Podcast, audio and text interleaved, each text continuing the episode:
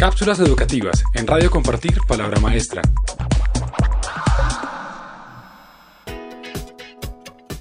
¿Cómo aplicar el aprendizaje colaborativo en el aula? El aprendizaje colaborativo se basa en el planteamiento de actividades en las que los alumnos deben trabajar en equipo e interactuar para conseguir un objetivo común. Es necesario conocer las ventajas que tiene el modelo, como convertir a los estudiantes en protagonistas de su propio aprendizaje, desarrollar sus competencias y habilidades y reforzar sus interacciones interpersonales.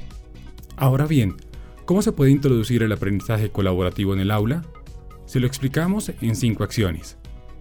Primero, Establecer las metas y objetivos de la actividad, de manera que los alumnos se sientan motivados y comprendidos a la hora de trabajar para conseguirlos. Segundo, organizar a los alumnos por equipos y crear pequeños grupos de trabajo de cuatro personas que se encargarán de cumplir distintas funciones.